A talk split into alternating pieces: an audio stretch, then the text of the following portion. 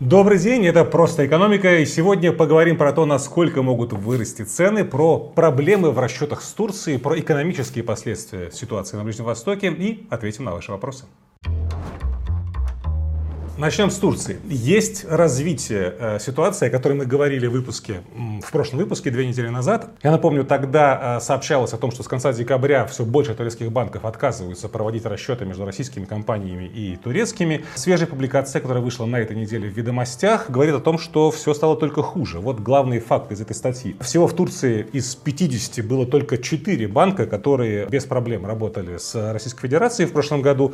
Но ситуация изменилась. И даже даже с этими четырьмя банками все стало намного хуже. В декабре американцы пригрозили э, им и другим турецким банкам включением в SDN-лист за э, продолжение транзакций по многим направлениям с российскими предприятиями. И они, эти турецкие банки, существенно ужесточили требования к российским компаниям, начали закрывать им счета не только компаниям, но и физическим лицам. Сейчас, э, как пишут ведомости, проходят только отдельные платежи за товары из чисто зеленого списка, абсолютно несанкционного, вроде продовольствия или лекарств лекарств. Да и то только в национальных валютах эти транзакции проходят. Есть вероятность, что можно проводить, и все еще можно проводить какие-то транзакции через третьи страны, но и то проходит со скрипом. Переговоры между Россией э, и Турцией по этому вопросу идут, но результат далеко не гарантирован. Главы э, турецкого Минфина и Центрального банка это люди, которые имеют большой опыт работы в американских инвестбанках, так что сочувствия с их стороны ждать не стоит. Плюс эм, ЕС куда более крупный торговый партнер для Турции, чем Россия, и приоритет приоритеты здесь турецких властей тоже можно понять. Единственная надежда на какой-то коренной перелом в этой ситуации на том, что во время визита президента России в Турцию в феврале, а он вроде как должен состояться в феврале, э, что-нибудь там порешают, и Эрдоган на какие-нибудь э, компромиссы пойдет, но э, рисковать своими банками, как мы видим, турки совсем не хотят. Инфляционные ожидания в России несколько снизились. И вроде бы хорошо, что люди ожидают, что через год все подорожает всего на 12,7%, а не на 14,2%, как э, в декабре они ожидали. Это свежие данные опроса, которые проводят Фонд общественного мнения по заказу Центрального банка. А, но все равно эти э, инфляционные ожидания можно назвать высокими и, как говорит ЦБ, не заякоренными, то есть они могут и подскочить чуть что, люди в этом плане э, чутко реагируют. Я бы здесь больше на другие данные от ЦБ эм, обратил внимание. ЦБ еще опрашивает предприятия по поводу того, а какие у них инфляционные ожидания, насколько они хотят поднимать цены. И вот здесь все безрадостно. Э, предприятия в своих бизнес-планах исходят из того, что годовая инфляция в 2024 году составит 9,5%. Это максимум максимум с 2019 года. Какой э, из этого можно сделать практический вывод? Э, судя по всему, ожидание то, что инфляция в России вернется к таргету в 4% там, в обозримой перспективе, они несколько э, напрасные. Это первый вывод. А второй вывод, что Центральный банк Российской Федерации, скорее всего, не будет спешить со снижением ставки, поэтому дорогие кредиты с нами еще как минимум на несколько месяцев вперед, ну и ставки по рублевым вкладам будут оставаться на текущем весьма, весьма высоком, ну, по крайней мере, по российским меркам уровне. you Еще одна э, короткая новость, которую хотелось бы обсудить. Биткоин ETF. В январе США дали зеленый свет запуску эм, вот такого продукта. Появилось сразу больше 10 э, фондов от весьма крупных и не очень крупных эм, компаний, которые это запустили. И у криптонов э, были большие надежды на то, что вот уж сейчас деньги институциональных инвесторов, такие как бы доллары, которые не хотят рисковать и идти в крипту, вот придут вот в ээти фонды, а эти фонды купят биткоин, а биткоин подорожает. Но что-то вот не случилось в биткоине особого роста не произошло, хотя, хотя э, Bloomberg отмечает, что последние 5 месяцев подряд биткоин закрывал в плюсе. Это его самый длинный период медленного, но постепенного и уверенного удорожания по, по сравнению с 2020 годом. Последний раз был такой пятимесячный э, период подряд. Почему не взлетает пока, по крайней мере, как кажется, не взлетает биткоин ETF? Э, смотрите, что пишут нам Bloomberg, который посчитал все входящие потоки. За первые три недели недели после запуска биткоин ETF в них пришло чуть больше миллиарда долларов в общей сложности, миллиард двести миллионов. И это весьма успешный старт. Когда 20 лет назад запускался первый спотовый ETF на золото, например, да, в него примерно столько же пришло, там, миллиард э, триста э, миллионов, тех еще, правда, э, старых долларов до инфляционных 20 лет назад. А за первый год всего этот тот золотой ETF привлек 3,5 миллиарда долларов. Самые смелые прогнозы по биткоин ETF, например, были, что за первый год аж 100 миллиардов привлечет, и очевидно, что они чересчур оптимистичны. Почему сейчас конкретно вот после взлета цен на биткоин, после запуска ETF, они просели? Потому что есть один ETF, который называется Grayscale Bitcoin Trust. Это был закрытый фонд, эм, и он переформатировался в ETF. И после того, как он переформатировался в ETF, стал одним из этих вот 11 запущенных на текущий момент, из него случился большой отток инвесторов, и с этим связаны продажи биткоинов. Ну, по крайней мере, с этим связывают многие аналитики массивные продажи биткоина, фиксировали, так сказать, свою прибыль. По большому счету произошло нормальное рыночное движение, никакого провала не случилось, но и эм, никаких каких радужных таких перспектив пока рисовать нельзя, хотя э, весной ожидается халфинг, да, то есть уполовинивание награды майнерам, плюс э, ожидается в этом году начало смягчения денежно-кредитной политики в США, ФРС начнет снижать ставку, очевидно, когда-то в этом году.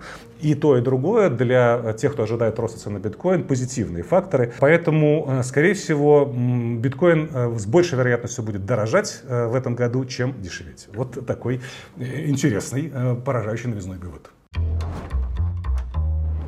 Следующая тема, о которой хотелось бы поговорить чуть подробнее, это ситуация в Ближнем Востоке в целом и конкретное влияние ее на рост цен э, в разных регионах мира. Что произошло за последние две недели? Во-первых, нефтяной рынок вдруг заметил, что в Красном море что-то неладно. Как это все происходило? В пятницу, 26 января, э, хуситы ударили ракетой по танкеру, который перевозил российскую нефть. Ничего фатального не случилось, но все такие, опа, оказывается, и есть риски для российских нефтяных грузов, грузов, которые проходят мимо хуситских берегов. Бренд на этом подорожало там, на 2 доллара, там, почти до 83 э, поднялись цены. Спустя два дня, в воскресенье, 28 января, нанесли как некие повстанцы, связанные с Ираном, удар по американской военной базе на границе Сирии и Иордании. Три человека погибло, десятки ранены, и нефть подорожала еще до 84 э, долларов на этом. И как бы все начало недели, оно было довольно тревожным. Нефть немножко скорректировалась, немножко пришло успокоение, все ждали, насколько суровым будет ответ американцев. И накануне накануне того, как американцы вроде как э, объявили о том, что, ну, по крайней мере, источники э, разных СМИ э, в американском руководстве дали понять, что в эти выходные будет нанесен какой-то удар возмездия, пришла новость о том, что вроде как Хамас и Израиль готовы на перемирие при посредничестве Катара, и на этой новости нефть улетела обратно ниже 80 долларов за баррель. В общем, недолго шли волнения на нефтяном рынке, но очевидно, что расходы на страховку нефтяных грузов, которые все еще идут через через эм, Красное море, так быстро э, вниз не отскочат, поэтому этому дорожанию нефти Россия вряд ли много успеет заработать э, в связи с тем, что и расходы э, на, и на зарплаты командам, и на страхование команд и грузов, скорее всего, подросли и не опустились. Но в целом ситуация в Красном море, если как раз вот эта вот разрядка между Хамас и Израилем не наступит, эм, довольно больно ударит по многим рынкам в первую очередь по европейскому. Что мы знаем, э, что уже случилось из-за того, что хуситы там больше двух месяцев кошмарят судоходство через Красное море, Баб-эль-Мандебский пролив. Этим маршрутом Суэц, Красное море, э, Индийский океан проходит 12% эм, международной морской торговли. 12% международной морской торговли нефтью в том числе. 8% СПГ грузов морских там проходит. До 30% контейнерных перевозок идут этим маршрутом. И вот здесь как раз э, наибольший удар уже, наибольший урон уже э, зафиксирован. Что мы знаем? Мы знаем, что из-за того, что большое количество контейнеровозов пошли в обход Африки, из-за того, что удлинился там почти на две недели путь, из-за того, что выросли расходы на топливо, на зарплаты командам, уже есть прецеденты остановки производства в Европе. Э, в, декаб... в январе останавливался завод на пару дней Volvo эм, в Бельгии. В начале февраля остановился завод Tesla в Германии из-за того, что запчасти из Азии э, с задержкой доезжают. Уже ряд ритейлеров, эм, в первую очередь в Великобритании, предупредили предупредили о том, что может быть сокращение ассортимента, может быть э, рост цен в связи с э, транспортными проблемами. Э, в первую очередь ассортимент где, где может пострадать? В том, что крупногабаритные невыгодно вести самолетом и надо вести морем. Это может быть мебель, это может быть одежда, это может быть, не знаю, какая-то крупногабаритная электроника. Вот это все уже начинает дорожать везде в разных странах Европы по-разному, но дорожает. Даже дизельное топливо подскочило с начала года в, в северо-западной Европе на 12% в цене.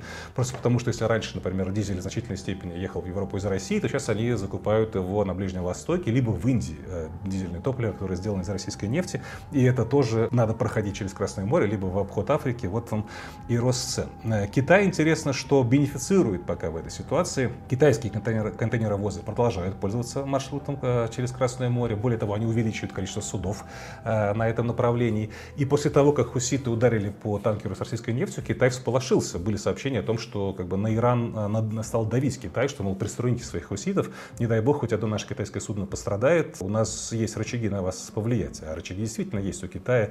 90% иранской нефти покупает именно Китай. Поэтому э, китайцы пока явно выигрыши от всей э, этой ситуации. Ну, давайте пройдемся по графикам э, интересным, которые, в принципе, покажут глубину текущей транспортной проблемы из-за того, что делают хуситы. Стоимость доставки контейнеров, стандартного 40-футового контейнера из Шанхая, например, в Роттердам к текущему моменту выросла там, с 1300 долларов до почти 5000 долларов в одну сторону.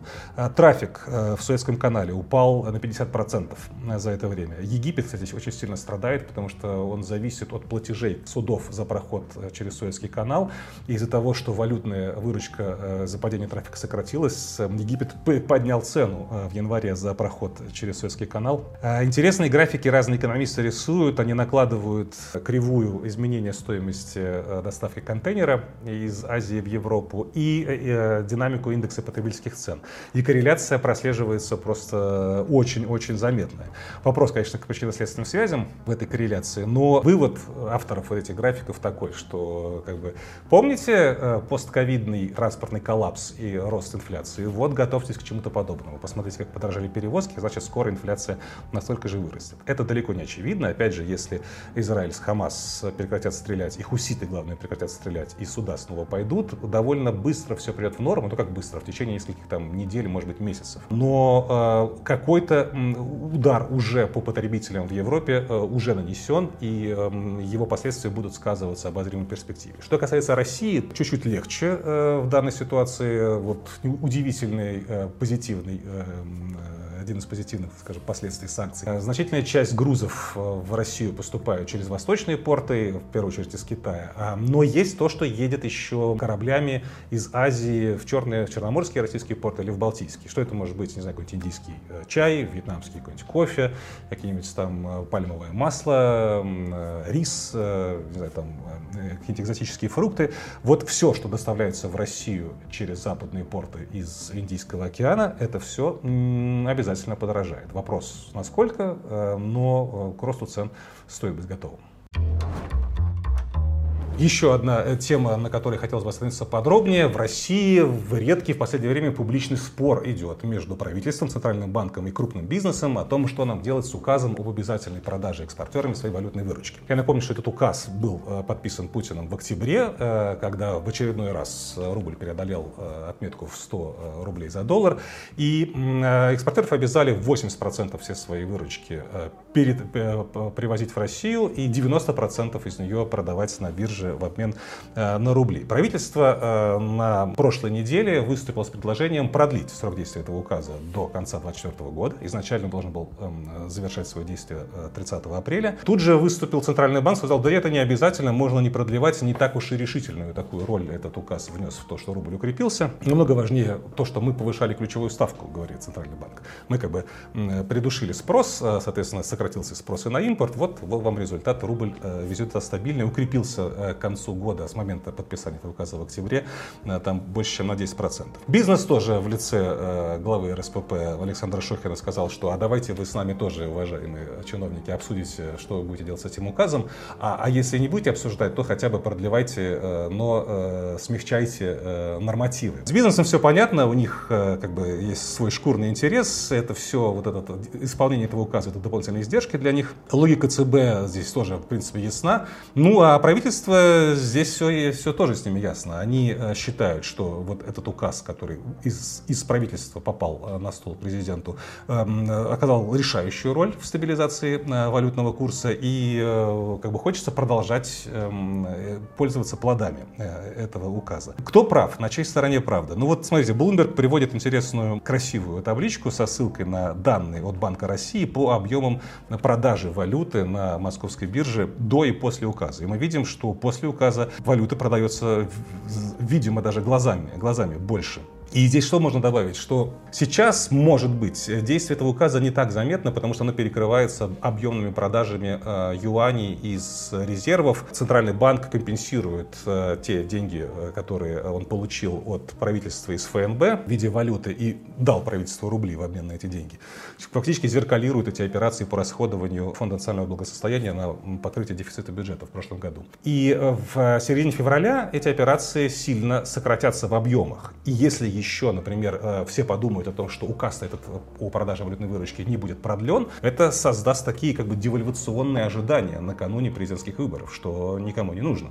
Накануне президентских выборов у нас правительство вообще внимательно следит за важными для людей э, финансовыми показателями. Вот из телеграм-канала «Твердые цифры», которые ведут весьма грамотные э, макроэкономисты, можно посмотреть, как менялась, например, у нас инфляция накануне выборов и после них, циклы 11-13 год и 17-19 год. Мы явно видим, что тут тут какое-то удивительное совпадение. Да? Если посмотреть, например, рост реальных зарплат, то тут наоборот, они подрастают перед выборами, потом как бы это правительство отпускает. Но по курсу такой очевидной зависимости мы не видим, потому что много очень факторов за пределами действия эм, правительства влияют на, на курс. Но э, очевидно, что властям тоже не хотелось бы, чтобы рубль сильно ослаблялся, потому что курс рубля сильно связанная вещь эм, с инфляцией. В общем, я так думаю, что э, продлят срок действия указа, как Bloomberg на этой неделе написал, написал, может быть, даже и бессрочно.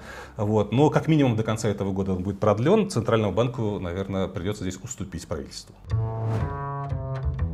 Ну и перейдем к ответам на ваши вопросы. Иван э, Щербинин спрашивает, стоит ли в текущем году брать ипотеку на квартиру или ожидать отскок цен на недвижимость после урезания льготной ипотеки. Знаете что, Иван, если вы инвестор, то э, я бы не брал даже э, под э, льготные ставки. Потому что в этом году, э, как минимум уж точно в этом году, может быть даже и в следующем, роста цен дальнейшего на квартиры почти никто не ждет. И лучше уж положить деньги в банк под текущие высокие ставки и в будущем году ту же самую квартиру, которую там грубо говоря, у вас будет больше денег, э, вы сможете позволить себе такую же квартиру. Вряд ли цены сильно вырастут, по крайней мере, больше, чем вам даст банк в виде депозита. Если для себя, чтобы жить, и у вас, вам дают э, сейчас льготный кредит, и вам хватает этого льготного кредита с урезанными даже лимитами для того, чтобы купить квартиру мечты, она вам действительно нужна, хороший дом, хороший район, то, конечно, надо брать, потому что эта жизнь, она одна, она уходит, и, э, ну, покупайте, да, в конце концов, ставка хорошая, льготная все еще, не скоро такие рыночными, э, рыночные ставки такими будут. Но есть и третий путь. Эм, э, можно взять на вторичном рынке квартиру, которая будет стоить изначально дешевле, чем на первичном рынке, потому что на первичном есть льготная ипотека, и, по большому счету, возможность получения льготной ипотеки закладывается в уровень цен а на вторичке цены ниже. Вы можете взять, да, под текущие высокие ставки э, ипотеки на вторичном рынке, но расчет тут такой, вы фиксируете низкую стоимость, изначально низкую стоимость квартиры, а потом, когда ставка э, ЦБ будет снижена, а вместе за ней пойдут вниз и ставки по ипотеке, вы сможете рефинансировать свой кредит. И не раз, каждый раз, когда будет ставка уходить ощутимо ниже, можете снова рефинансировать свой кредит. В итоге получится, что вы, э, тут надо сесть и посчитать, да, вот эту вот модельную ситуацию. Но может получиться такая ситуация, что даже купив сейчас по льготной ставке дорогую квартиру, вы в итоге переплатите больше, чем если вы купите квартиру подешевле, но по текущим рыночным ставкам. В общем, это все э, как бы к калькулятору все вопросы и к внимательному анализу э, возможных будущих трат. Макс спрашивает, что недавно он видел новость про то, что Россия и Китай будут проводить сделки по бытовой технике в нацвалютах. Стоит ли ждать ощутимого снижения э, цен на технику? Ну, смотрите, расчеты между э, Россией и Китаем уже почти полностью в нацвалютах. Вот вам э, было заявление в конце прошлого года. Заметили ли вы снижение цены на технику, цен на технику из-за того, что уже там на 90% в нацвалютах Россия с Китаем рассчитывает? Ну вот, видимо, дело не в валюте расчетов, видимо, дело в конкуренции. Если вы, вот, представьте, вы китайская какой-то там продавец, вы продаете что-то в Россию, какую-то технику, а, и э, с вами не конкурируют ни корейцы, ни японцы, там, ни европейцы, ни американцы, а, а спрос есть, зачем вам снижать э, цену? Вы не будете ее снижать. Вы, может быть, если ваш какой-то китайский конкурент с вами захочет побороться за долю рынка, ну тогда, может быть, мы увидим э, небольшое какое-то снижение цен. Но нет, э, этого не происходит. Более того, цены, скорее всего, будут иметь э, тенденцию к росту до тех пор, пока э, спрос не начнет затухать или даже сокращаться. Вот только в этот момент, да, может быть, они подумают, что ну, уже мы достигли потолка, надо бы уже здесь цены притормозить. Ну и второй значимый вопрос – это курс рубля. чем слабее рубль, тем дороже импорт.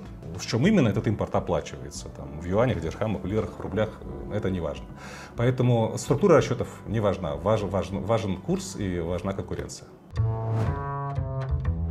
И э, третий на сегодня вопрос. Алексей Стержнев э, э, долго его формулирует. Я сразу, сразу же к самому вопросу перейду. Алексей опасается разгона инфляции и спрашивает, какие есть инструменты для того, чтобы э, от нее э, защититься. Смотрите, Алексей, мне кажется, ваш вопрос опоздал, как минимум на два года. Бояться разгона инфляции по всему миру надо было в начале 2022 года. Там, осенью 2022 она в США там, 8% э, превышала. Сейчас как раз тренд, тренд обратный. Сейчас идет дезинфляция. То сокращение темпов э, роста инфляции. В Китае так вообще в прошлом году дефляция э, случилась. Но если вы все-таки интересуетесь, а какие есть э, инструменты защиты от инфляции, то правильный ответ на ваш вопрос, он все время разный. И зависит он о, от конкретной ситуации в конкретной стране. Э, и от конкретных причин инфляции там, в конкретной стране, и от масштабов инфляции. Опять же, э, инфляция в 8% в США в 2022 году воспринималась как катастрофа. Э, 200% инфляция в Аргентине в 2023 году ну да, катастрофа локального масштаба для Аргентины, да и то в Аргентине, кажется, более-менее к этому привыкли. Так что здесь все относительно. Ну, а если же все-таки отвечать на ваш вопрос содержательно, то он, увы, мой ответ будет носить общий характер. Да? Что, что подойдет, чтобы защититься от инфляции? Ну, какие-то инструменты, во-первых, в стабильных валютах, а, которые могут давать процентный доход. Вот э, прекрасная была табличка на этой неделе. 114 валют и их изменения к, к доллару США за последние 10 э, лет. Э, швейцарский франк и армянский драм. А, это валюты, которые за 10 лет единственные из этих 114, единственные две, э, выросли против доллара. Поэтому, если, например, вклад в драмах э, в армянских под какими-то там 6%, вполне себе антиинфляционная даже в долларе э, штука получается. Что еще может быть? Акции компаний, у которых растут продажи в условиях инфляции. Да, это, в первую очередь, какие-то ритейлеры, какое-нибудь сельское хозяйство, какая-нибудь пищевая там индустрия. В России к таким компаниям можно относить и экспортеров, у которых валютная выручка, потому что инфляция в России очень часто связана с ослаблением рубля, а валютная выручка – это э, такой залог того, что компания эм, э, держится на плаву, и у нее очень все хорошо быть с доходами. Но здесь есть, конечно, в России санкционные тонкости. Можете посмотреть на «Газпром». Э, вот вам результат неудачного, например, было бы вложение в экспортера. Недвижимость. Да, скорее да, но на длинном горизонте, потому что у недвижимости есть проблема с ликвидностью. Да. В случае гиперинфляции вам очень трудно будет быстро продать с большим наваром недвижимость. Но потом, когда все устаканится, цены подтянутся, да, и недвижимость в значительной степени помогает, э, причем что и жила, и коммерческая, главное, качественная, эм, э, помогает сберегать от инфляции свои деньги. Золото, золото скорее нет, потому что, ну, опять же, посмотреть график цен на золото за, за последние там 15 лет, не очень впечатляет в плане того, чтобы цены на золото обгоняли инфляцию. В общем, самое главное в вашем случае это диверсификация. А, когда происходит такая нестабильная штука, как инфляция, намного важнее сохранить, чем найти такую штуку, э, такой способ вложения, чтобы резко приумножить свои капиталы, обогнав эту инфляцию. Риск слишком высок. Поэтому э, раскладывайте капитал по разным активам, по разным валютам, по разным юрисдикциям, и будет вам счастье. И на сегодня у меня все. До встречи через две недели.